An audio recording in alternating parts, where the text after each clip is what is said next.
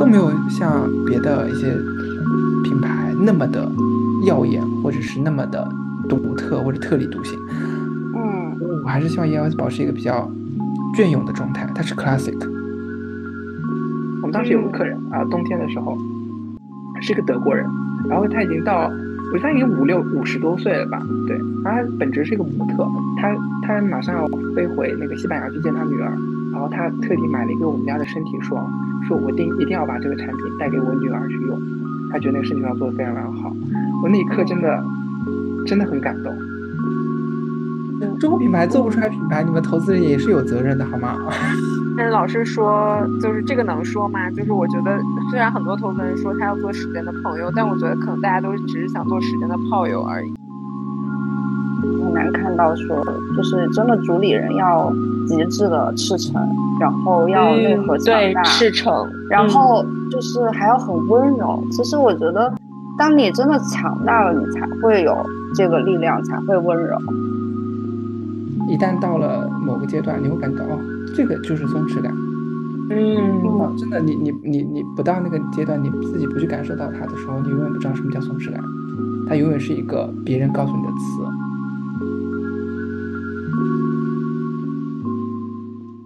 Hello，大家好，欢迎收听加倍美丽，我是 June。Hello，我是 Gina。Hello，大家好，我是 Nick。这期我们要聊聊一个平等的话题哈，但是不是男女平等，就是护肤平等。嗯，不知道听众朋友们会不会花买一瓶面霜或者是精华的钱在身体护理上呀？欢迎给我们留言。嗯，本期的嘉宾是一个我很喜欢的身体护理品牌，叫 EIOS 的主理人 Nick，来跟大家聊聊如何像护理面部肌肤一样护理自己的身体。我先简单介绍一下 EIOS 这四个字母，分别寓意 Every inch of skin，主张护肤平等，每一寸肌肤都值得被认真对待。这个品牌应该是在今年一月份上线的，起初也是一个朋友推荐给我，然后我看到小程序的时候，我整个人就是非常的 impressive，视觉真的非常的棒。现在真的推荐大家，就是拿起微信，然后打开 EIOS 的小程序去看一看。主理人 Nick 是一个交流起来真的让人感觉如沐春风的大男孩，非常的温和，非常的有品味。然后本人也非常年轻，是个九五后。他本人就跟他做的产品一样，非常的统一。其实很少能够看到品牌背后的人和他传递的品牌理念，还有呈现出来的产品一样。都很统一的这种品牌，我觉得用两个字来形容 Nick 就是讲究。因为从二一年开始，我其实有一个转变，就是从关注商业化品牌到想关注更多有故事的主理人品牌。但是其实，在嗯之前的时候，并没有很多这样子的品牌出现。因为之前做交易的时候，其实不得不关注这些啊，有什么品牌一下子哎，今年做了一个亿，呃，一下子半年就冲了五千万，就喜欢去看一些这样子的项目。然后反正今年也市场也嗯，只能说是慢慢暗淡下来的时候，嗯，可以希望看到一些。嗯，真的有品灵魂的品牌，这些品牌他们可能暂时没有非常亮眼的爆发式的数据增长，但我觉得这一其实就是时间问题。品牌背后的故事是更值得深究的，比起问一些啊今年数据怎么样啊，对吧？然后怎么个打法，有些时候我觉得，嗯，都是太表面的东西。我相信做品牌慢即是快。反观在海外有很多奢牌和个护类品牌都是主理人品牌出身，因为这样的品牌它其实内核很稳定，然后可以经得起时间的推敲，可以传承几十年。用户群体也很忠诚，像是 Lululemon、Patagonia，我觉得都算这样子的品牌。所以我觉得能够经历周期的品牌，其实是下一个阶段。嗯，不论是资本啊，或者是行业啊，都应该去更花时间去关注的一个事情吧。嗯，希望之后国内也有更多的优秀的主理人出现，然后来跟我们说他品牌背后的故事。然后 Nick 可以简单的介绍一下自己。好，没问题。呃，大家好，我是 Nick。然后呢，我其实是从刚毕业的开始就一直在做快消品，然后那个时候也就负责 branding 的内容。呃，后来呃疫情之后，我就开始到上海，然后来到了必胜之言这边担任的是品牌部的负责人。然后，所以在 ELS 做 ELS 这个品牌之前，我一直都在做 branding 的内容，就是包含了文案、平面、视频、策划等等。然后等到二零二二年的时候，我们呃才正式的开始参与筹备了做 ELS 这个品牌。今年二零二三年的时候，这个品牌终于呃在大年初四，因为大年初五是迎财神，所以大大年初四的时候正式开业了。所以。啊，这是我自己大概的一个过去的经历。然后我自己的副业呢，其实有在做导演跟美术。嗯嗯啊，斜杠青年，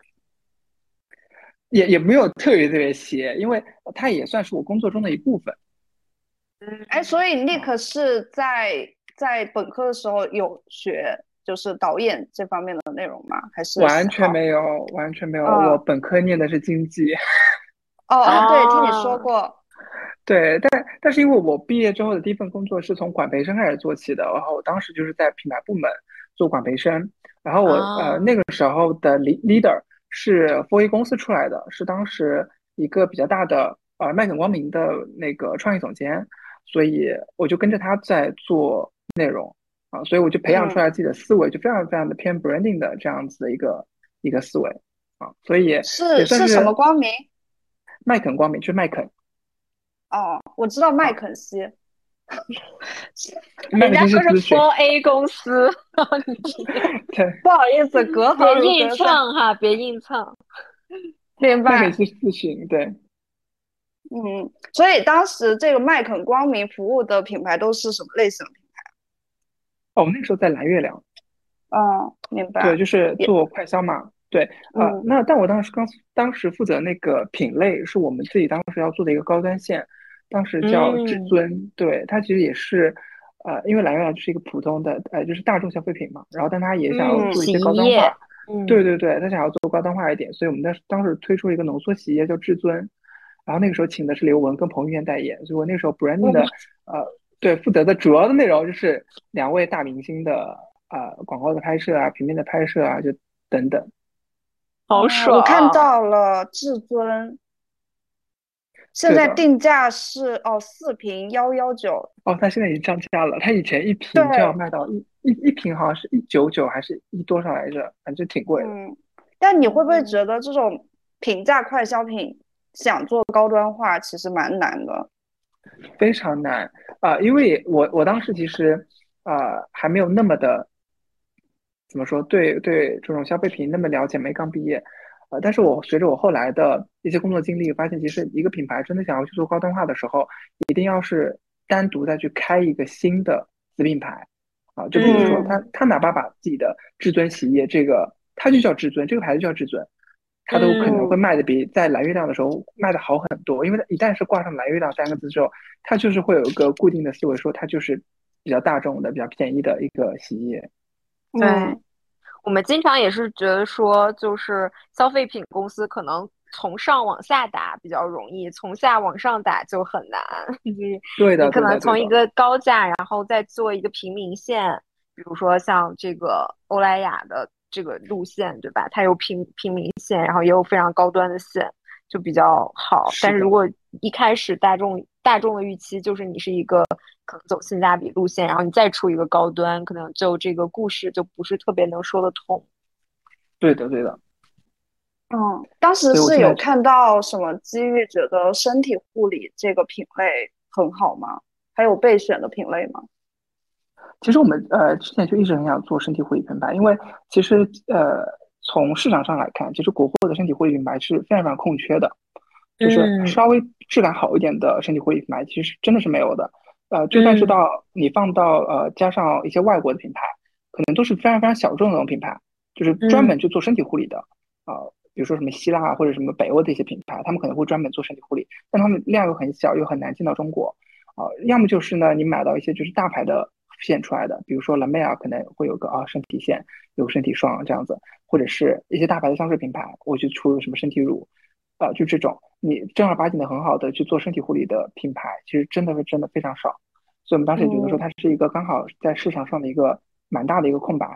啊。其实那个时候也是因为护肤面部护肤非常非常卷嘛，那个时候真的是非常非常饱和，特别是功效，不管是功效还是什么的，就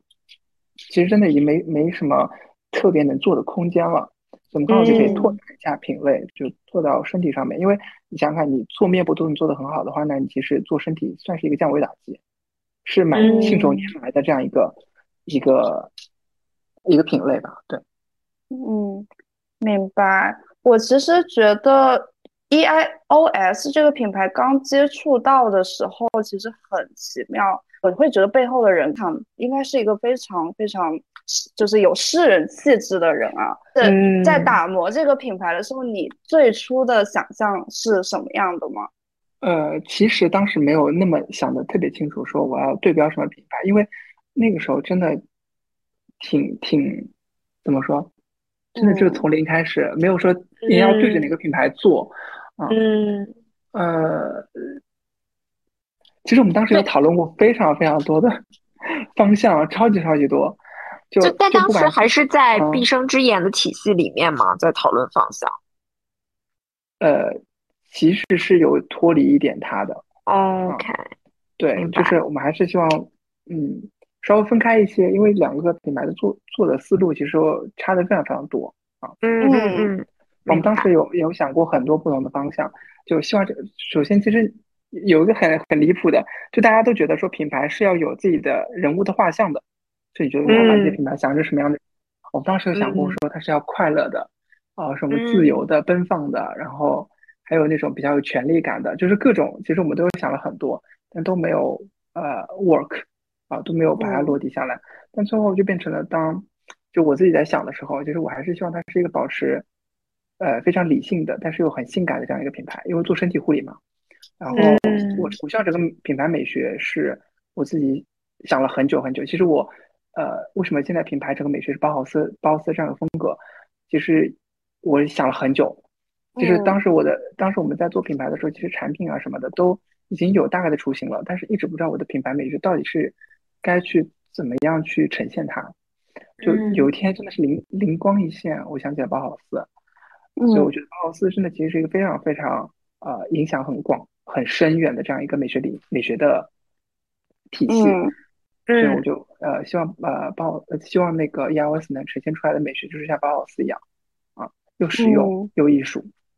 嗯，明白。而且可能是比较经久不衰的。就是对的，对的，这个审美可能男女老少他都能接受。对，因为像现在不管是极简风、侘寂风，就各种其实都包括工业风，大家其实都是呃包斯美学的一个变体啊。所以包斯美学真的就是一个老祖师爷的一个存在。没错，嗯，明白。然后其实我注意到咱们的包装上都会有一个尺子，就是这个的寓意是什么呀？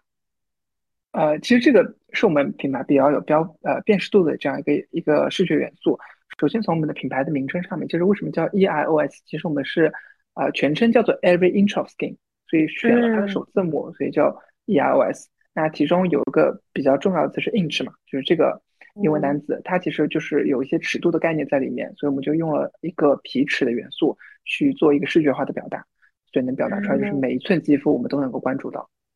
嗯。明白，所以就是在设计身体护理的产品的时候，你觉得跟面部有什么差差别吗？在出品的时候，比如说从原料啊，然后从每块呃部位、身体部位的这个皮肤的状态上。呃，其实这个是我们品牌一直很很自豪的一个点，就是我们一直秉承的理念，就是以面部精华的标准去制作身体护理的产品，所以我们所有的产品全都是可以上脸的，就直接可以当面霜来用的，啊，所以这是我们对，这是我们自己非常非常非常自豪，然后我们自己店铺的销售也很很有自信的可以跟客人呈现这一点，就是我们都是可以直接上脸的，就不管是安全性还是有效性上面，然后呃。所以在制作这个身体护理产品上面，我们并没有把它当成一个呃特殊的品类，说哎，是不是身体护理就只要味道好，然后感觉涂上去挺舒服的，好像就够了，就好像不用像面部的呃护理那样那么的严格，那么的呃花心思。其实完全不是，我们我们自己做出来的产品，真的就是以面部标准的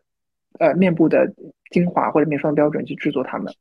所以在用料上面，我们很很昂贵的面呃一些精成分，我们都是很舍得花在我们的身体护理产品上面。我举个例子，就比如说 HPR，HPR 其实是一个非常非常呃厉害的一个 A 酸的衍生物，它其实叫是美国格兰特的一个专利成分。然后这个成分的话是有很好的一个淡皱的效果，抗纹淡皱的啊。那它常被用在的就是在眼霜里面啊，我们自己家呃碧生甜的眼霜里面其实也有有用这个成分。它其实是一个非常非常贵的一个成分，那我们就直接把它用到手霜里面来。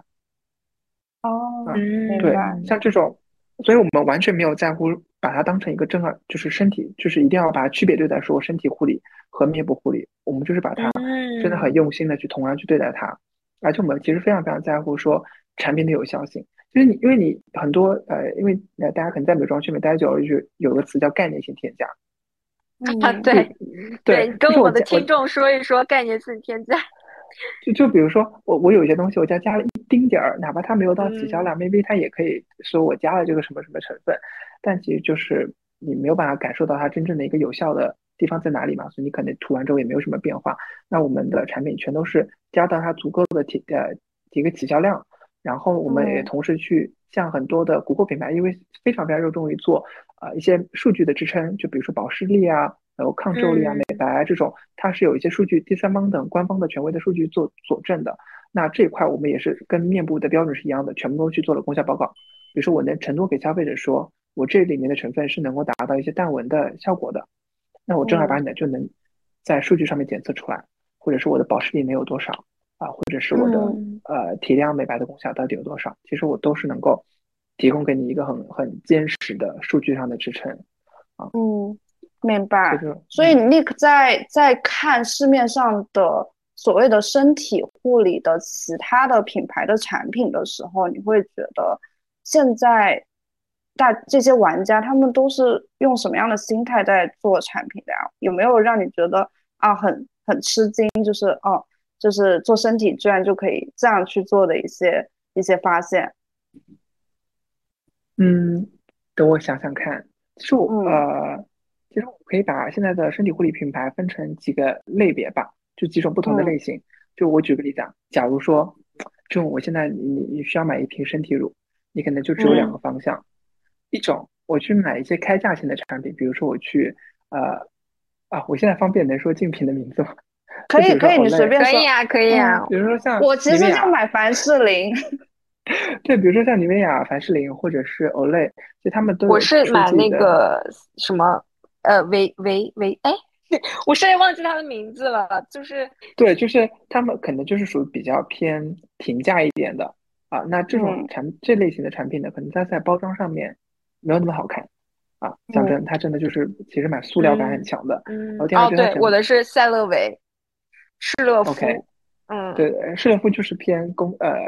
还是还是不错的品牌，对，嗯，对，它可能包装上面是比较比较怎么说，比较普通的，然后就没有什么氛围感，就不会给你一种说呃很强的艺术感或者是观赏性。然后它真的有有一定的功效性，比如说它可能会加到呃烟酰胺加的很足，或者是果酸加的很足，它提倡说哇我能起到什么样的一个美白的功效等等，啊，这种但它肤感上面呢，肯定也不会做的非常非常好。啊，就是用上去之后也不会觉得说，哎，这东西很好吸收，或者是，呃，哇，用起来非常的滋润，不黏腻等等。其实我买过很多这种品牌的回来，其实我都没有用完，要么就是味道不行，要么就是包装不行，要么就是肤感不行，要么就是最终我，呃，感受不到它的功效，啊，嗯，所以总会有一些点让我无法坚持下去，所以你可能就会放弃说，哎，啊，那种开价的护混身体护理产品我不想再用了。好，那你有第二个选择。好，我们去买一个，我花点钱，我花大笔的钱，我去买一个很很呃很贵的香水品牌出来的身体乳，嗯，比如说啊，我举个例子，卖的很好的马吉拉的身体乳，或者是都对对对，非常贵，嗯，那 sometimes 是你是不是也会觉得说，哎，我好像买这个品牌的名字的名字的意愿会大过我买它本人，就是这个身体霜本人的这个概念。对，所以他们其实上身的时候，你会觉得哇，这个香气非常愉悦，很快乐，很很好闻，是他们家很很很知名的香气。但是你会发现，他们没有什么所谓的功效性，可能甚至在基础的这种保湿上面都没有做得非常非常好。嗯，所以就变成了，其实我觉得对消费者来说，其实都都好像要变成一个二选一的一个问题，就是我要么追求艺术感，我要追求好闻，要么我就得呃放弃这种艺术，我就要去选择一个开价的。那它刚好中间呢就是一个蛮大的一个空白地带，就是我又想要功效，我又想要它本身是有很艺术感的，就很能能提供我提供给我一些情绪价值的这样子的产品，其实市面上呃做得好的品牌是没有的。同意，我觉得情绪价值在护理这个品类上，我觉得是非常非常重要的一个一个体验。但其实我觉得能做到的品牌非常非常少。我觉得可能会有一些呃芳疗、精油 base 的品牌可以做到，因为它其实同时兼具护理效果还有香味这两点。对。所以咱们品牌在成分上有什么特别的点吗？呃，有有两个吧，呃，一个是我们是天然成分跟实验室成分就是去做一个结合的，就是我们既要保证整个呃成分的安全性，同时我要保证它的有效性。啊，我们最近其实有发一篇文章，就是讲天然成分这个事情，因为其实消呃很多消费者觉得说纯天然这个事情就一定是非常非常好的，就好像纯天然就是一个。完美的选择，就因为纯天然，就大家一想到，哎，这个牌子说纯天然，它可能就，呃，习惯性的把它跟比如说健康啊、亲肤啊，然后呃敏感肌可用啊等等，它就直接划等号了。但其实并不是的啊，就很多天然成分，它里面，呃，我举个例子啊，很多天然成分它可能提取出来的有效成分里面，它是包含了好几种不同的分子的，然后它是协同性的去起作用的。那这这些分子里面可能就是有一些是。比较有刺激的，或者是一些杂质的成分含在里面的。那如果说你不通过一些非常好的技术手段去把它做一些剥离，呃，那就清不干净嘛。所以你的你的整个的成分的纯度是不够的，就导致你上肤之后可能会出现过敏的情况。所以很多消费者在用一些纯天，即使是宣称自己是纯天纯天然成分的这样一个品牌的时候，还是会出现过敏的情况。所以就可能是因为它里面的成成分没有剔除的非常非常干净。对啊，但是呢，这个成本其实非常非常高的。而且你没有办法保，就是现阶段现阶段的一些手段，其实没有办法保证说一个成分可以达到百分之百百分之百的这样一个纯净度，所以，嗯，呃，天然成分并不是代表着就是完美的这样一个选择。那啊，当然天然成分有个很好的优势啊，就它很灵活，就天然成分它的灵动性是很强的啊。它起效的话，如果它能够真的做的比较好的一些，就是比较成熟的，就是能做的比较纯度比较好的一些天然成分，是完全可以达到一个非常非常好的一个起效的。这样一个效果的，那另外一个就是呃实验室成分，就是所谓的我们大家可以理解为合成成分，因为其实中国人对中国人现在还好，可能对合成成分、合成成分或者是化学成分、实验室成分接受度相对高一些了，因为可能是国货呃近些年比较崛起，所以大家可能会接受度高一点。但之前的话，其实大家对听到合成、化学这种词就会比较敏感，觉得说哎好像挺危险的或者挺刺激的感觉不是很好的样子。对，那现在的话就是。很多的实验成分是能够做到纯度很好、纯度很高的，然后它的有效性又非常非常好。就比如说我像前面有提到的那 HPR，它就是呃又温和，但是效果非常非常好啊。嗯，所以我们在基本上所有的产品里面都是保证了又有天然成分，又有一些又有呃很好的实验室成分去帮它做一些结合啊。所以我们并呃，所以很多消费者问我们，哎，你们是一个主打天然的牌子吗？我们都很坚定的说不是。嗯我们不会不会宣称说我们就纯天然的，这个这个其实我们自己看下来觉得说有的时候还是有些实验室成分是能够比天然成分起效或者是它的效果更好的，我们一定会选择实验室成分啊。然后第二个就是我们绝对不会去做概念性的添加，这是我们肯定不会做的。就比如说我为了能够在跟消费者沟通的时候说我能有什么什么样的效果，我就加那么一丁丁丁点，我是非常非常不喜欢这个行为的。所以嗯。我们是不做概念性添加，特别是我们呃跟消费者沟通的一些主要的核心的功效，比如说抗皱，比如说呃保湿，那我们一定是要把它加加到足够的一个呃添加量。我我们不会说哦，就加一点，我就告诉你哦，我这个有有这么一个很厉害的效果，啊，这是完全没有的。所以这算是我们自己对成分上的一个坚持的一个点啊。明白，概念性添加，不好意思，我问一下，它就是有一个度吗？多少算概念性啊？就比如说要达到多少才不算？呃，这个也看不同的成分的。那有些成分可能加一个零点啊，比如说它的起加量在零点一，那可能我加到零点零零一，对，那那可能对，就是类似这样子。它其实不同的成分，它也不同的一个起效量。有些成分可能到百分之一才起效，对。明白。所以现在咱们上线的产品，如果只能选一款一款产品给我们种草的话，会选哪一款？嗯，这个产品，在在回答你这个问题之前，我可以先铺垫一下嘛。其实这个问题我还蛮常在线下接待客人的时候听到的，就是客人会说：“哎，你没有爆款吗？或者是你没有主推品吗？”对，我是我内心其实有在抗拒这个问题，而且我是不希望客人说。我是因为你们家有那个爆品，我来买你们的，嗯，而是我是希望根据客人自己去根据自己的不同的身体的需求去选择相应的产品，因为那个对你来说是你自己的一个爆款，是你自己所需要的产品，而不是说你你其实有些人真的不太需要这个呃脂油或者是唇膏，那我硬推给他，讲真有真的有点不没必要啊。所以我们在线下的时候都是跟客人说，你您挑你自己喜欢的，或者是你觉得你自己很需要的一个品去选购。我们是不给客人说推所谓的爆品的这样一个一一一个方法。对，那如果说一定要让我去给你们做一个种草的话，因为你们俩都女生嘛，我相信应该啊可能会对指甲的关注度会比男生的会高一些。那我们因为我们自己有款产品很特别，就是指油，它其实是一个款，嗯，对，它其实是一个呃帮助你指甲。让它变得更有韧性，因为呃很多女生是做美甲的，因为你做美甲的话，就很就会每次做美甲都会把指甲去做一些抛光跟打磨，所以指甲就会越来越薄，所以就面临的问题就是开裂，然后变软啊。所以我们这个产品的话，帮你去促进指甲的生长，能让它的韧性跟厚度都变得好一点，就不太容易开裂了。第二个就是能够帮你去预防指缘的倒刺，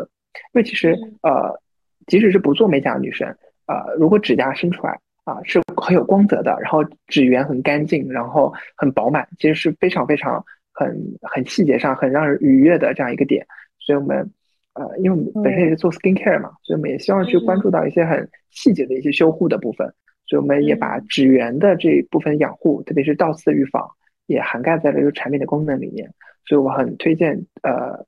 大家来买这个产品。然后另外就是我们自己这个产品呢，跟市面上的很多脂油不太一样。嗯，市面上的脂油呢，可能用的时候，呃，很多客人会说，因为呃，在美甲店试用的产品，就他们用的脂油很厚，就很难很难吸收。对，嗯，那我们家的脂油其实，嗯呃，你们回头去现场呃线下看的时候，就会发现我们家纸油做的跟水一样，非常对我我有试过，我当时有试过，我觉得哇，就是肤感使用体验非常的好。但可惜我不是这么精致到指尖的女孩，就是几乎没有做过。对 对对，这个指甲做了就马上就会被划破的那种，就长长成一毫米，马上是用要用那个要用那个男士强劲劲爽。对 对，就是我的指甲只要长长一点一毫米，然后马上就是会变得黑色。不好意思，这个就因为就既然要攀岩啊，然后要撸铁啊，就是我知道，我知道的。对，那嗯，因为我你为什么感觉到那个成那个脂油很水，但是又呃精油一样很好吸收？因为我们家用的是全都是小分子的油分去做它的整个的体系，我们用的是超链的白芍花籽、红面包树、海苔木籽这种呃小分子的油分，所以呃就很像你，你会发现你面部的精油都做得很好，嗯，真的面部的精油就是做到一个你。上敷之后就几乎是立马吸收的这样一个程度，但一旦到身体的护理上面，大家好像就变得很漫不经心。做开发的人就是这样子，啊，就是面部就是应该要比身体做得更好一点，所以这就是我们自己很不想要出现的一个情况。所以我们家的脂油就做的跟面部的精油一样，很薄，很好吸收啊。嗯，喜欢种草了。对，主要是这个单品真的很不常见，而且我们很多这个很妙。而且很多男生的客人会来说：“哎，我想要送女生呃东西，你会推荐我哪一个？”其实我我我我我有的时候会推荐那个纸油，因为它非常非常低调，我觉得说是一个很很在乎细节。对，我觉得这个很很很妙，因为我经常就是好多，比如朋友说应该要送什么什么东西，送什么东西给朋友的时候，我觉得有一个很妙的点，就是你去买那些，就是它本应该价格比较低，或者是不被注意到的小东西，然后实际上有一个品牌，它就出一个，比如说。比如说价格定位相对高档，然后设计特别精妙的，就那种的还是挺让人眼前一亮的，而且往往你预算也会比较可控，然后价值感也能上来，然后又比较贴心，就是这个确实是一个送礼小 tips。是的，而且它就会让你别人觉得说你是一个非常细心的人，嗯，对，会在乎到一些很细节，而且他会让他会一直都记得你有送过我一个很特别的东西。而不是说你就送我一个很常规的，比如说送个什么，呃，蜡烛或者是什么对空气香氛就之类的，就比较普通的一个单品，但你会觉得哇，好特别，我没有见过这个东西，你会对这个人很有印象深刻嗯，确实确实，嗯，所以在这个时间段，嗯，立刻觉得国内消费到达了就是从面子护肤到真的就是自己。在意自己的一个月己护理的阶段了吗？在人群上，就是在推广上，会不会觉得有一些无力感？嗯，从面子护肤到月己护理，对，因为用在脸上的，大家都会觉得我要买很贵的东西，对吧？然后一到了身体上啊，就是觉得自己关在家里自己用的东西，就像。买内衣一样，就是买袜子，你可能就会选择买十块钱，而不会选择买一百五十块钱的。嗯嗯嗯，明白。呃，我这么说一个一个一个小的点啊，我们很多人在做自己的消费升级的时候，可能都是从一些生活中比较容易升级的地方去着手的。我举个例子，比如说洗手液。嗯。啊，那可能洗手液，我一开始买个可能三四十块钱的，比如说。滴露的或者是蓝月亮的，它其实就是一个很正常的一个满足你功能性需求的一个单品。但是你真的如一旦是想要去做一些升级的时候，你就会从一些很细小的生活上的产品去去做切入的。比如说很多人从普通的呃吹风机直接换到戴森，啊，从嗯那个吸尘吸尘器也可能直接换到换到戴森的。然后像这种很细小的一些啊生活用品，慢慢的把它升级到一个相对还不错的。啊，有点小小高端，但是不到奢侈品的这样一个级别，所以我觉得，呃，悦己这个这个东西它是一直存在的，就是你随着你自己的年龄年纪的增长，或者你消费能力的增长，它一定就是会有这么一群人，他就是慢慢的会会会到这个阶段。嗯，我我不可能说是，呃，当然，因为中国人中因为中国人那么多，那肯定会有一些人就是从这样子的一个阶段慢慢的往上，因为我自己的本身体验就是这样子的，因为我可能毕业的时候。啊，也都是买很很很普通的护肤品，然后慢慢的我也在做自己的消费升级，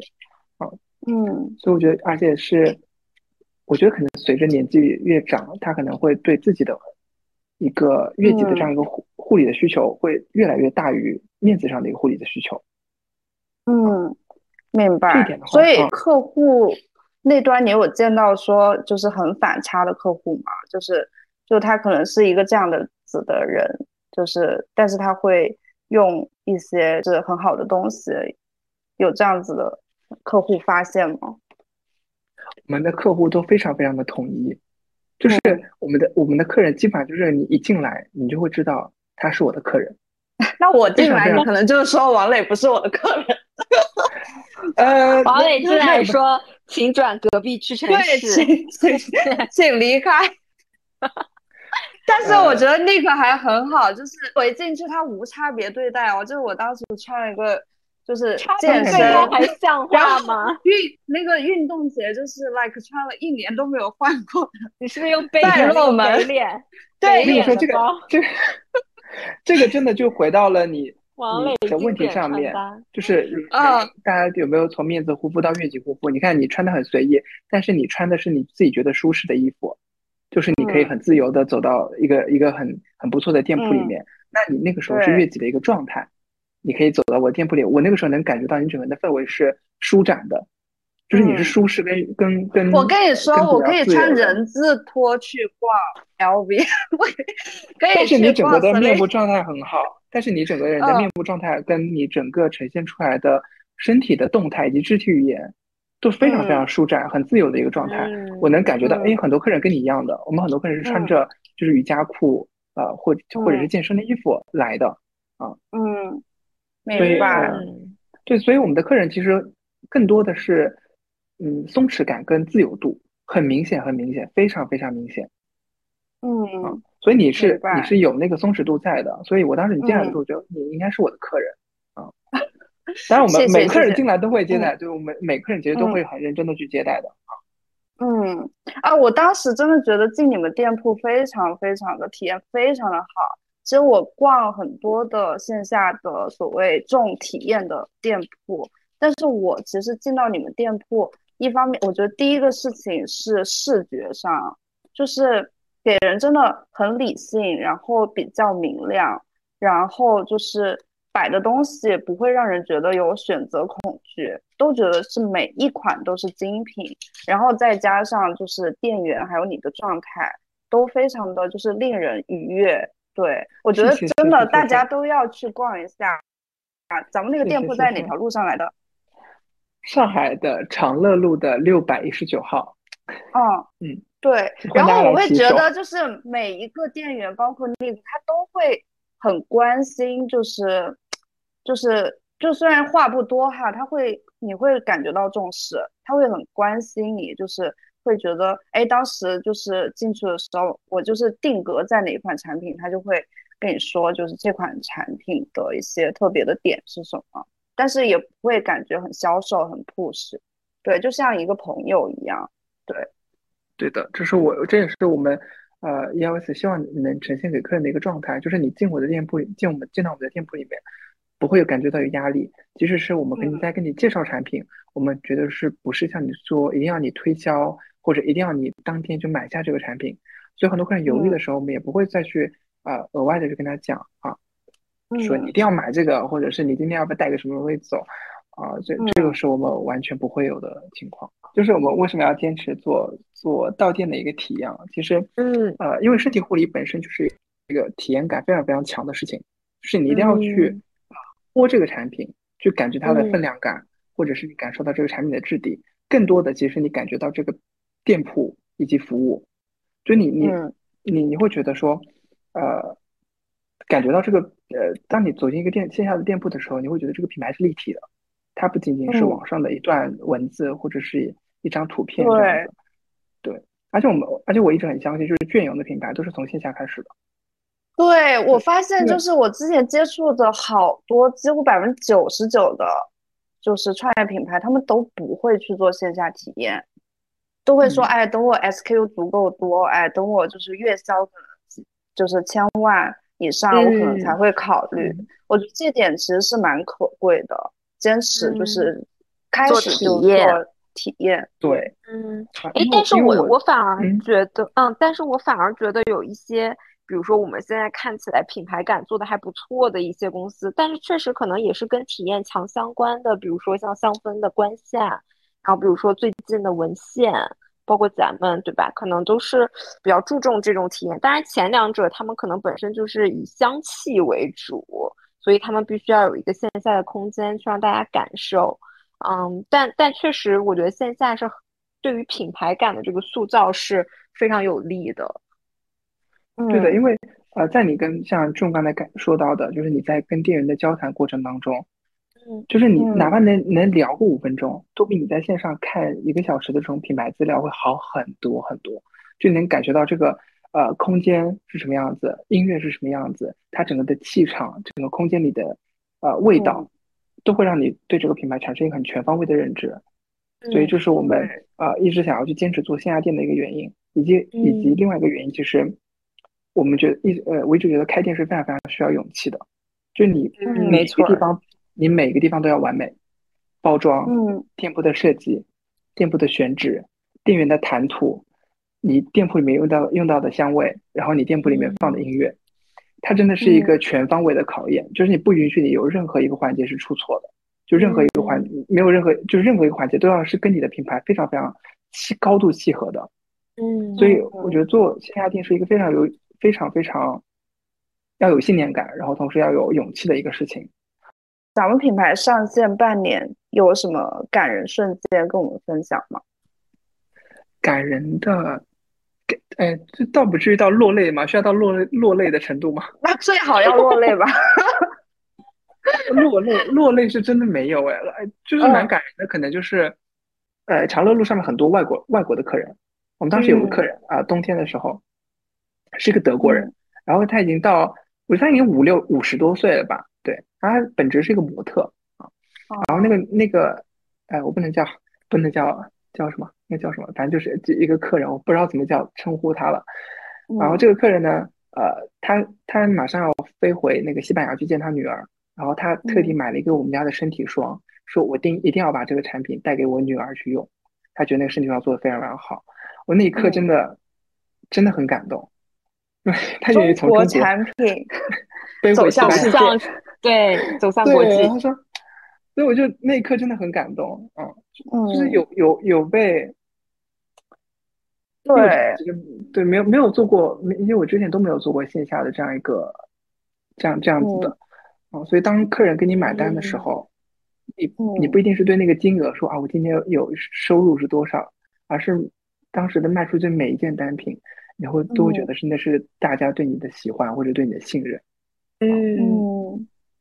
所以咱们进首页的二点六是什么意思啊？瓶身上的？哦，这是。呃，其实我应该在刚才前面跟你们讲那个尺子的元素的时候，应该一起探讨一下。就是我们自己的品牌的产品线的划分跟还蛮蛮特别的。我们其实是把身体的肌肤比作了一整块完整的布料，因为布料的计量单位就是用尺跟寸来计量的嘛。比如说我们很早年的时候可能去买裁缝裁缝店里面去买布，可能就是两尺布啊或者三尺布这样子。嗯。所以我们把尺寸这个单位延展到我们自己的产品线上，所以我们目前有三条线。叫零尺三寸，它就是写法写出来就是零撇儿，然后三两个撇儿这样子，就零尺三寸。然后二六呢，它是两尺六寸，然后五二那条线呢就是五尺二寸。它其实能换算出来的厘米单位呢，分别就是十厘米、八十四厘米跟一百七十三厘米，就刚好对应了小、中、大不同的这样子的肌肤大小。所以我们去按照肌肤的一个护理的面积的大小来划分我们的产品线的。哦，好有趣哦。对，所以像零三这条线，因为它护理的面积它差不多就是十公分嘛，就比较小，所以我们这条线里面就放了一个唇膏，一个脂油，它就护理一些很细节的一些区域。然后像二六这条线，它会相对稍微大一点，所以我们放了我们自己的手霜，还有我们的净手液。然后到五二这条线啊，我们就放的是我们自己家的身体霜，就是一个全身性的护理啊。嗯，明白，我知道你为什么要推出尺子那个 单品了，我一直很迷惑，就是。就有一点点睛之之笔的意思吧，就是按压棒那个单品啊，挤压棒，对，它是一个手上的一个挤压棒，我们把它当成一个配件来来用，因为手霜用用到最后面一点，它其实会比较难挤一点，特别是女生有那个延长甲的话，其实更不太方便了，所以我们就把它做成一个呃小的样这样一个周边吧，就是辅助的去帮你做呃手上的一个挤压。嗯，明白，明白。然后，嗯，其实我觉得有一个很难的事情，就是国内美护品牌、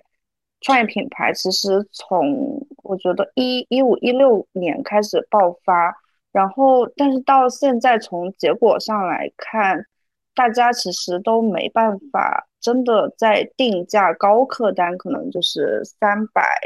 以上吧，然后还能卖得好的。然后你觉得是什么原因啊？因为我我我自己啊，对高客单价的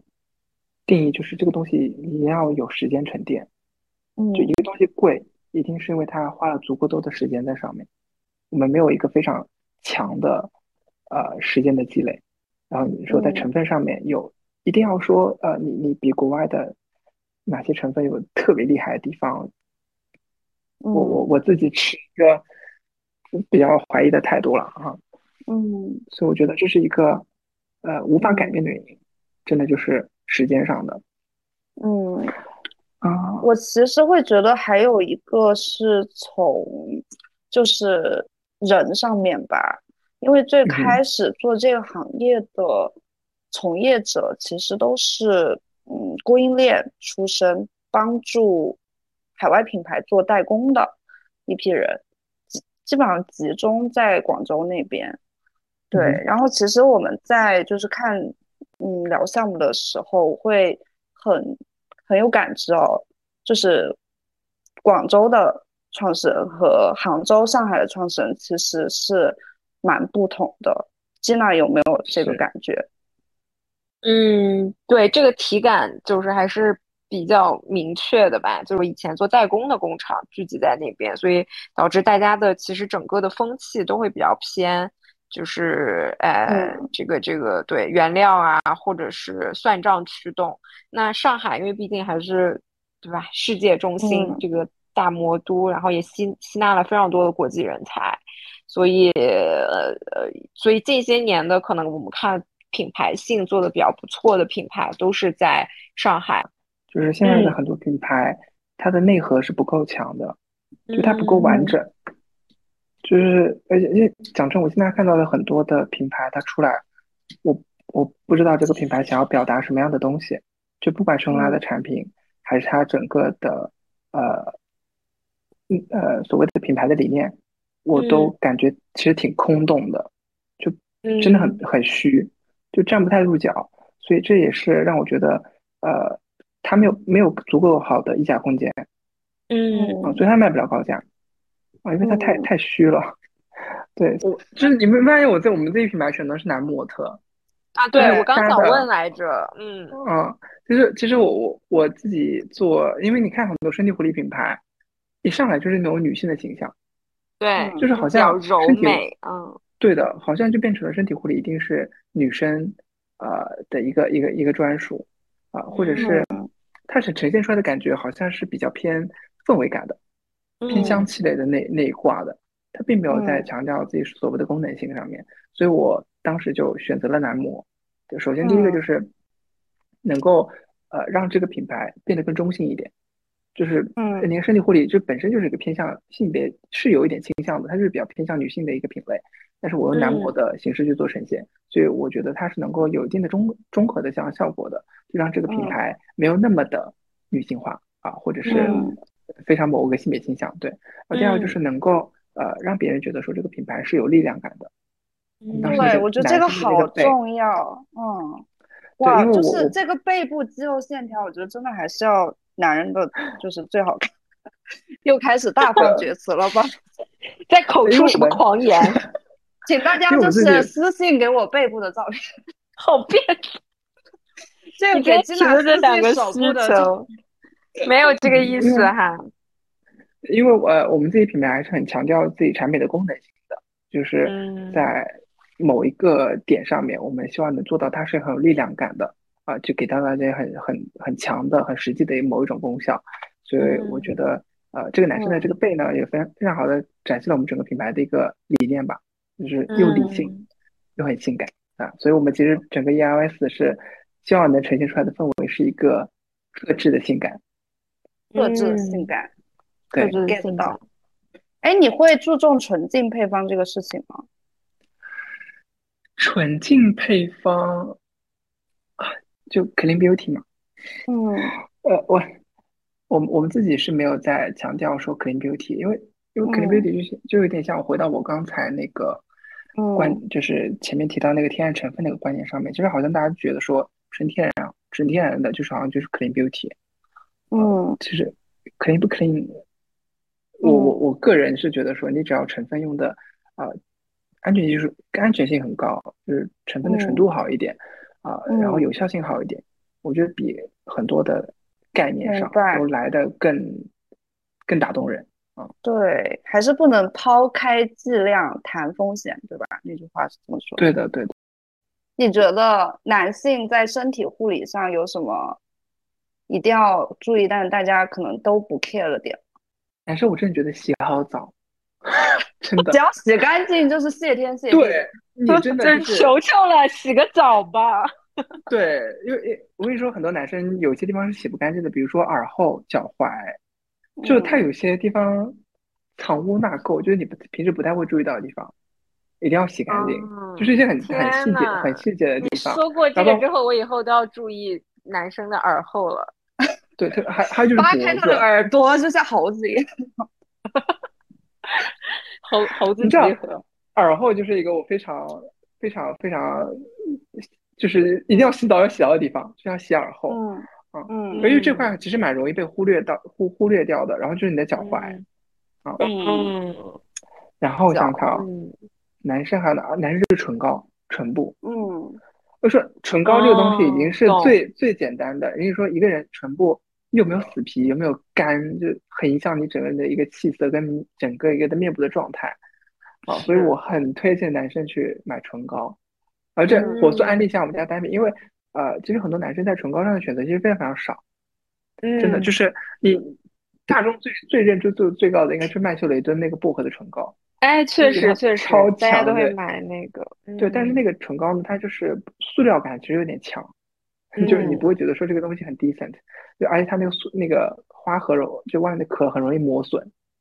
然后因为我们家的那个啊、包装呢做的是金属的，所以嗯。会比较耐用一点，所以即使是男生，而且而且我们做的是黑色跟金属银色的呃一个一个配色，所以比较中性，就男生拿出去呢也会觉得哎，不会觉得说非常的夸张啊，说你嗯。当众再涂个涂个唇膏什么的啊，所以还是会会让觉得哎，这个男生蛮精致的，又不会觉得很过分啊，对，所以我觉得男生就在乎好唇部，然后指甲剪干净，然后洗干净，嗯，刷好牙，胡对。子，刮干净，啊，然后把眉毛修剪一下，你觉得最不能理解的这种卖的好，但是觉得莫名其妙的这种身体护理的单品啊？哇，你这个问题问的很有水准哎，嗯，卖的好，但是你又觉得哦，这种东西怎么会卖？好无语。对，我先说一个，我就觉得那个胸部护理，我觉得是很莫名其妙的。胸部护理是什么？丰胸类的吗？对，它一方面是丰胸，一方面是就是嫩嘛，就是对哦，我？知道了，乳晕嗯粉嫩。但是哦对这个，但是它就就是其实，在身体护理里面的这个品类里面，算是会有一些大单品爆。嗯，对，我觉得这个偏黑五类耶，这个偏黑五类耶，就是这个有点是微商产品，就是嗯，就某处粉嫩，某处粉嫩的这种产品。对，在快手上卖的很好。就是因为它微商嘛。对，嗯嗯，我此刻开始后悔参加参加这个访谈，我整个我整个开始出汗，你知道吗？想说 话题我怎么接？后背出汗了，等会儿洗个好澡吧。就是越己这个事情，真的，你越己这个越己的第一步就是先接受自己的身体对啊，就你先先接受自己，我就是这个样子啊，嗯我我觉得没有必要说，你你指望嗯。这个东西时光倒回吗？就变嗯。变得跟跟跟十几岁一样或者二十岁一样，哇，嗯这个事情太嗯。难了。我觉得到到真的到一定的，你去真的去做一些身体护理的时候，我们很多客人都是的，就他们已经到了一个真的去越越己接受自己目前这个生活状态，并且是一个满意的啊嗯这样的状态，然后才去嗯。做一些比较细致的一些身体护理。呃嗯，就是他们能，他我我特别印象深刻，有一个女生，嗯。就她其实是一个做 SPA 的老师啊，她其嗯实就她整个进来的那个状态，就是你能感觉这个人皮肤非常非常好，就是她整个人嗯。是那种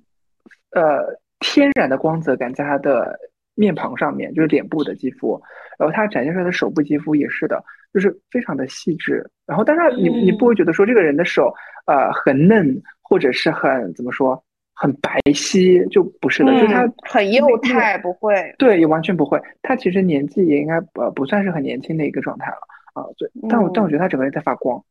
就非常非常舒展的一个状态。他跟我聊天交谈，他呈现出来的状态就是一个很舒服、很自在的，就是呃我接受我自己现在这个状态，但是我会用一些比较好的保养产品，让我自己本身的肤感、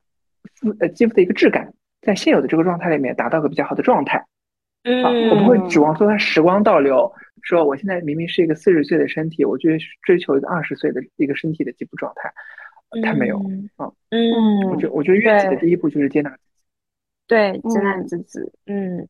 这也是我觉得是松弛感的一个来源。就是 ELS 是一个呃，为什么就你们呃当时来店铺里面会觉得说我们店铺是让人觉得很舒服的一个状态啊？因为我们品牌所呈现出来的状态就是给给客人的状态，以及我们自己想要展现出来的呃感觉，就是一个松弛的、很自由的、很很舒展的一个态度。嗯，所以我们现在的客人呢也会被我们这样子的一个状态所吸引，我们也会反向的去影响我们的客人，在我们这个呃店铺里面，你可以放松一点啊，你可以自由一点啊，你你你不买东西，你可以直接说啊，我不不是很需要这个，你没有不用有什么压力的，就很自然的 say no。然后我们来聊聊松弛感吧，我其实觉得这个还还挺重要的，就是松弛感，我觉得是。一个女人可能在三十岁接近三十岁的时候，可能才会有的这种又有力量，然后嗯内核稳定，然后允许一切发生，然后是那种特别稳定的那种随意感，就是也不讨好。对你，你现在的客群会是这个年龄段的人吗？非常。嗯。哦，我们现在客人基本上都在。呃，三十到四十五之间啊，嗯，都是比较偏成熟一点的客人，所以他进来的时候啊，都是给人一种非常舒服、舒展的一个状态。嗯，其实其实呃，我不知道，哎，应你们频道应该没有什么年轻的听众，有可能什么？我们那个 没有，I mean I mean 就是更年轻，like like 零零后之类的，应该不会有，尤其是对，那也不一定，嗯，那也不一定。好，呃，可能对对很年轻的呃人群来说，很松弛感好像一个 bullshit，就是一个营销出来的词。嗯，真的，你一旦到了某个阶段，你会感觉到哦，这个就是松弛感。嗯，啊，真的，你你你你不到那个阶段，你自己不去感受到它的时候，你永远不知道什么叫松弛感。它永远是一个别人告诉你的词。所以我我我自己觉得。呃，我自己的人做人生态度就是这个东西，我一定要经历过我才懂。嗯，我觉得就是松弛感，对我觉得松弛感对我来说，就是可能就是那种大道至简，就是比如说年轻的时候，就我们经常说，比如说买是就是买包的，就是归路最终的归宿是帆布包，然后比如说化妆的归宿是素颜，或者说是好皮肤。就是它，就是你，你可能要经过一段时间，就是这种乱花渐欲迷人眼的选择之后，然后你回归到一个最本本真、最舒服的状态，可能就是我就我眼里的松弛吧。嗯，不是刻意讨好了。我们很多客人都是素颜来的。嗯，超级多。嗯，就是就是那种运动完之后的状态，或者是他只是呃。涂了个防晒，或带了个护肤来了，嗯，就完全没有没有特别多很复杂的修饰的，嗯，哎，你是在哪个时期会觉得这个松弛感这个关键词会有关注到它，或者是觉得这个很好？是在做这个品牌的去年呃今年的时候，嗯，我非常强烈的感觉到什么叫松弛感，嗯，非非常非常明显，呃，为什么反而是做了一个？就是看起来蛮蛮蛮大的一个人生转折的时候，体会到松弛了。对，怎么突然松了？嗯，我觉得，我觉得，呃，松弛感的基础是充实感。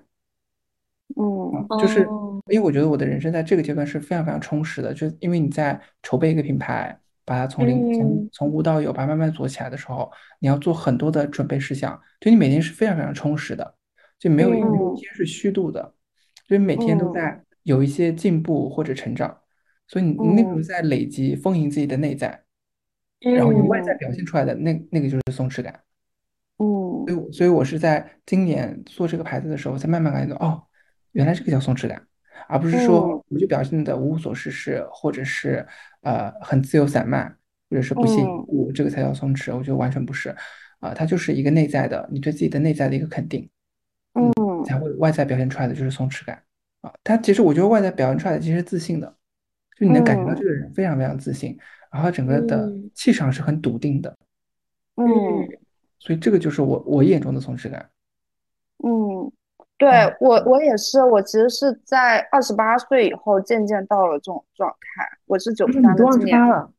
对不不，我我已经三十了，我今年满三十。天呐，你完全看不出来。谢谢谢谢。我我当时真的以为你跟我同龄。嗯，对，就是因为我其实就是圆脸嘛，可能就是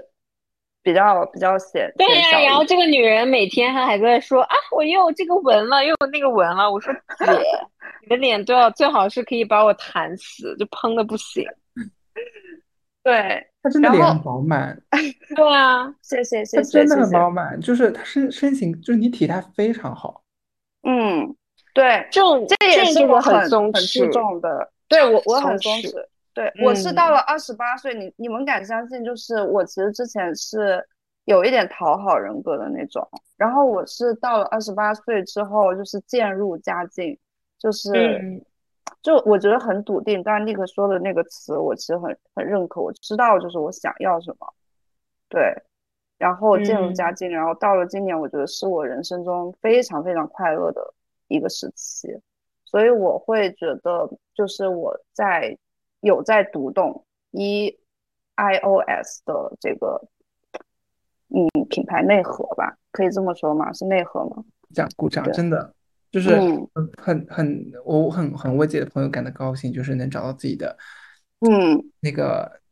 笃定的那个点，真的，我觉得是这是一个真的非常非常不容易的点，嗯。我觉得其实就是尼克，你真的做的事情是一个，哦，我觉得很稀缺，真的。我觉得我其实真的应该也看蛮多品牌，其实我觉得看到现在很，就是很难看到说，就是真的主理人要极致的赤诚，然后要内核强大，赤诚，然后就是还要很温柔。其实我觉得，当你真的强大了，你才会有这个力量，才会温柔，对。哦天哪，那那我此时要分享一个，会不会聊太久？我还想分享一个点。嗯，你分吧，没事儿。我自己蛮得意的，就是我我开业，我我我们当时那个时候没有店长啊，然后我是开业，我开业的时候还当时还开了一个快闪店。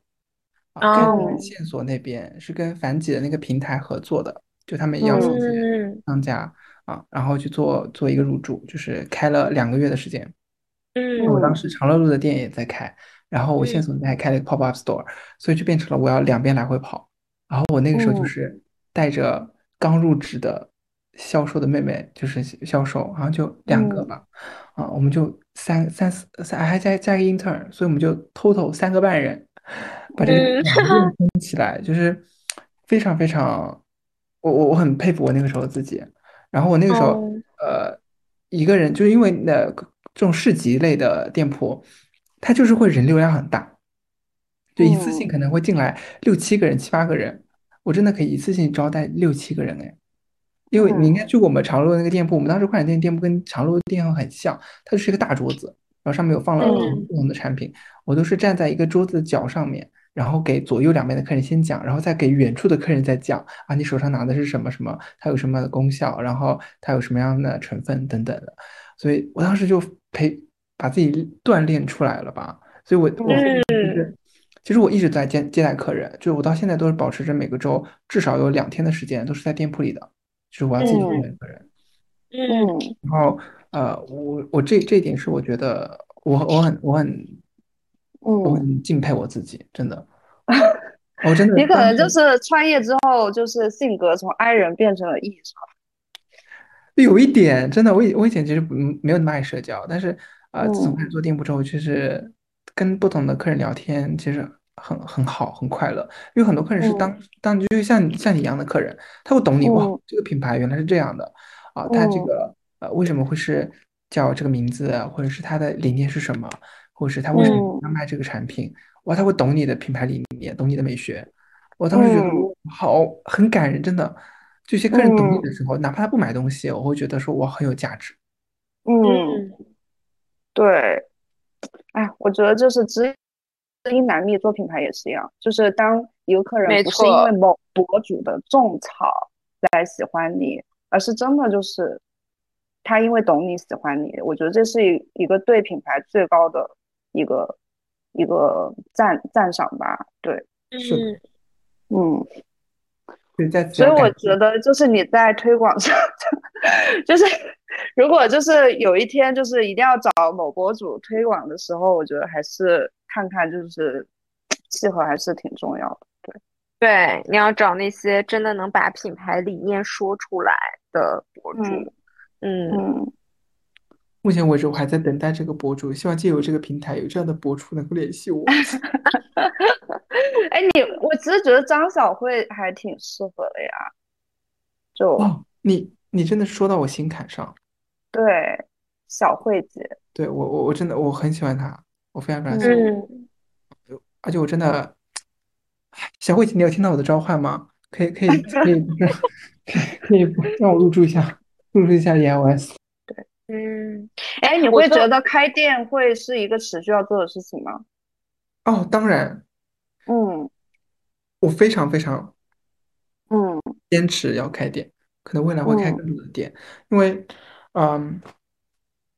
你通过别人的口去讲，不如你自己去讲。嗯嗯，因为我可我可能的骨子里面就比较传统吧，我是嗯，我真的很不是传统。我觉得是 classic 经典哦。哦，天哪，你好会讲，你好会讲哦，我真的。真的你压力好会就是读书不多哈。真的很会讲，我们真的就是走会的 classic 行路线，就你可能看到的 ELS 没有，哎，好像没有那么的抢眼，就是夺目，就是不管是嗯。视觉还是我们自己店铺，都没有像别的一些品牌那么的耀眼，或者是那么的独特或者特立独行。嗯。我还是希望 ELS 保持一个比较隽永的状态，它是 classic。嗯嗯嗯。天呐，你这个点真的很戳我，真的，这是嗯。对呀你有喜欢的品牌吗？哎，这个问题真的是就是面试的时候，我的老板会问我的问题。啊，呃，伊索，伊索真的嗯是宗师级存在，伊就是它索是殿堂了。对，对，我刚嗯刚还想问你，就是你会不会觉得伊索会是这个行业里你你比较仰望的前辈？呃，我跟你说，伊索真的就是你仰都不知道往哪儿仰，它是太高了，真的仰起来头三百六十度仰，它都可能看不到，你都看不到它在哪儿。我觉得伊索真的是个殿嗯啊，因为伊伊嗯索对我来说，它创造的是一个伊索，你你你可以理解为它是阳光，真的，我觉得它是呃美妆行业的阳光，就是你嗯看太阳在哪里，但是你永远能感觉到太阳光的存在。嗯天呐，你这个，天，你这个也很会讲。真的，你像伊索，它影响到的，比如说 The Level 嗯是伊索呀，引进出来对的，嗯对，嗯，然后啊，其实很多很多美妆品牌都是有在学习伊索了啊，我我觉得对我说一些国货品牌啊，都有一些小小的影子在里面。对，嗯，像比如说洗手这个事情，就是伊索开始带来的风气，现在所有的美妆店铺里面都要有个洗手台。啊，嗯，对对，是的，他的线下店一开也是，就是立刻风靡整个美妆护肤圈，就大家都在说这个设计多么的多么的隽永。对，所以我觉得嗯。伊索真的很牛逼，但你伊索能做到这么久，真的就是因为他一直在坚持自己的品牌嗯。到现在，他嗯那么多年了，嗯，真的就是沉淀得下来的品牌，所以我就觉得说这是一个鸿沟，这是一个天堑，嗯。真的，它是一个无法逾越的天堑。嗯，嗯中国品牌到现在，嗯中国品牌做不出嗯来品牌，你们投资人也是有责任的，好吗？啊，因哦为要对啊，增你们要 GMV 啊，我们要数据好看啊，要催熟，对啊，你们要催熟，嗯你你们也没有办法等得起。但但是，我也理解你这个这个这个事情。对呀，因嗯为投资人老是说，就是这个能说吗？就是我觉得，虽然很多投资人说他要做时间的朋友，但我觉得可能大家都只是想做时间的炮友而已，就是拿嗯钱天换好敢。讲啊，金娜姐，你你嗯你这你这话一出，明天明天呃某某某一些高速上上早班的投资人们都想心为之一振，心想说，你还要不要在投资圈混？嗯不是，他们应该为之一振，然后仔细思索，然后反思一下到底是不是。我觉得，因为资本就是这样子啊，对啊，嗯只是大家其实看不见这个房间里的大象而已啊。天呐，大家都好会比喻哦。嗯 我觉得你们也有你有你们也有责任，你们反思一下自己。对对对，就是这个热钱一拥而上的时候，确实非常多动作就会变形啊，然后可能沉淀下来的就对少之又少吧。对，确实会有这个问题。慢慢养。但其实我觉得之前过去五年的中国的消费市场，还有一级市场，其实这个土壤都不太适合主理人品牌出头的。对，就是一方面，我觉得 C 端他们其实一方面在追求，嗯，要么大牌，要么就是博主，就是他们还没有建立起自己的审美。就是这样的 C 端的土壤，其实我觉得到现在 maybe 是到了一个时间了，对。然后其实，在一级市场的话，我觉得因为大家都在疯狂的投嘛，所以就会看到一个现象，就是大家弹药都很多，那弹药多就是对吧？增长就很快，然后就会埋没一些就是。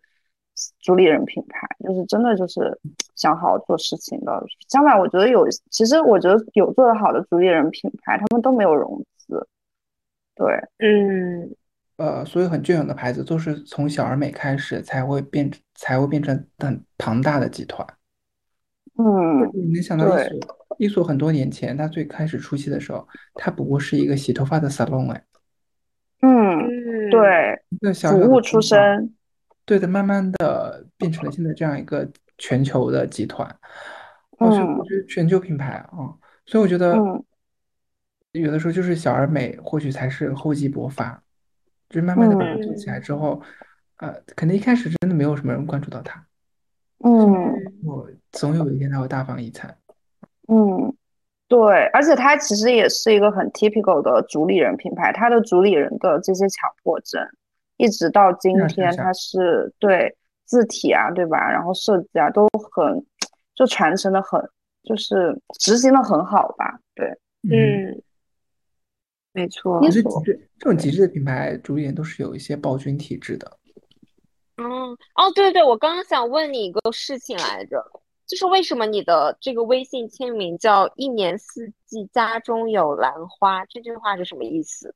啊，其实其实就是因为我自己很喜欢养兰花，就是我们家里面一直都会有兰花这个东西的存在。哦，就呃，你大家都觉得哇，花系列的应该都挺难养的，或者说兰花非常非常好养，是吗？嗯，OK。而且我有很我很喜欢一个品种叫蜘蛛兰。蜘蛛兰。对的，它就是它的花瓣很纤长很纤细，然后就像蜘蛛一样，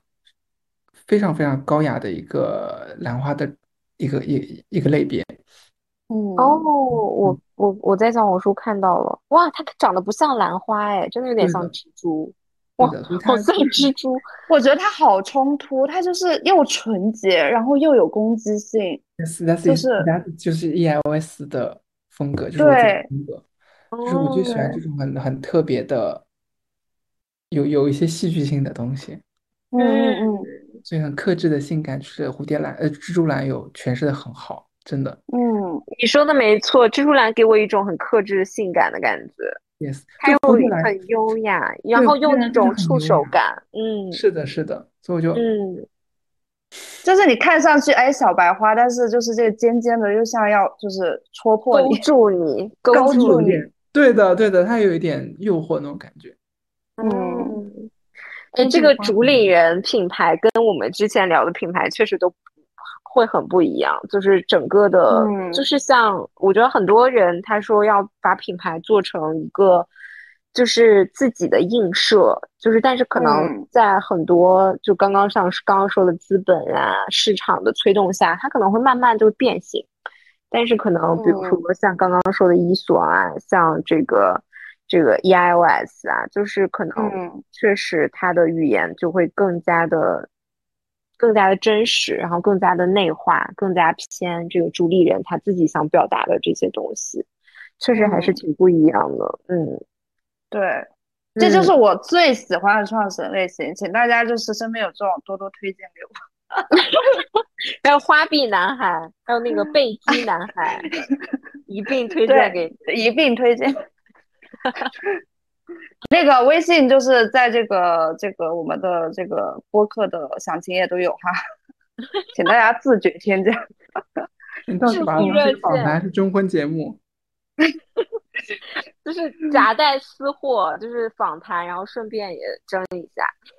嗯，但是最正经的还是希望认识更多优秀的主理人啊。对我其实是对中国能够有这种所谓的国际化吧，或者是真的隽永的品牌是还是很有执念的。对，你觉得你有生之年能看到吗？当然能，我觉得我现在已经看到雏形了。天哪，你好乐观啊！你身边你觉得你是对自己没自信吗？啊，你说你说你说你说你说那个雏形是我吗？我我我们 E L S 吗？对呀对呀，我觉得你就有雏形了啊！不然嘞，他他他说我已经我在他的访谈里说我已经看到雏形了，然后说了一个别的品牌。真的，立刻你是不懂土味情话吗？没有哎，艾明就是我们实在太年轻了，就很很还是一个 baby 的状态。嗯，但对 baby 就能看到老，三岁看到老。哎，哎，王磊真的很会讲话，哎，你真是情话大师。对，捕鱼没有地方施展了，只能跟主理人施展一下。嗯，哦，哎，我觉得你好爽啊，就是你的这个状态超级爽，就是你，你，你同时就像你刚刚说的，你又很笃定，然后你又很能坚持自己这条道路。然后你又有这个权利和资源去做自己想要做的事情，然后可能这个事情呢，又我觉得有些人是有天赋的，就是比如说像你的审美啊，或者说你过去的积累，它就是能让你去做一个就是比较 decent 的品牌，就是你这几项你都有，哎，我觉得你好爽啊，好羡慕，而且还很年轻，对啊。我最近有有在想说，哦，我真的就是做过去做的每一件事情，都有让我在这份工作里面得到完美的展现，你知道吗？我大学的时候去奢侈品店卖过鞋子，嗯，所以我那个我做了我做了半年的销售，真的就是销售，所以我就那个时候就 掌握了一些销售的技巧，就是所以我在呃 ES 刚开店的时候直接做销售，完全没有在害怕这个事情。嗯，直接就上手了。然后之前也是做自己做导演、美术，然后做广告，然后做内容。哇，我就莫名其妙的感觉全都在这个品牌上面得到了应用，好开心，真的。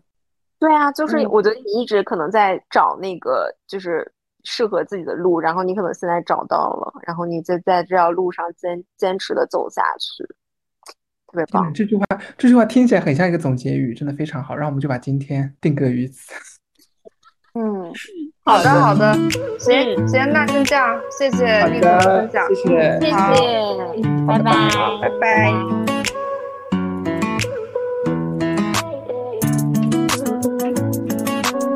栽倍美丽是一档由在美和健康这个主题上参与投资超过十亿的消费投资人 Gina 和做消费品 FA 七年的 June 一起主持的关于美丽与健康的一档播客节目，邀请身边优秀的创业者、投资人、行业专家，旨在给美丽健康从业者提供一个真诚的分享平台和真正有资本力量、社群力量的节目。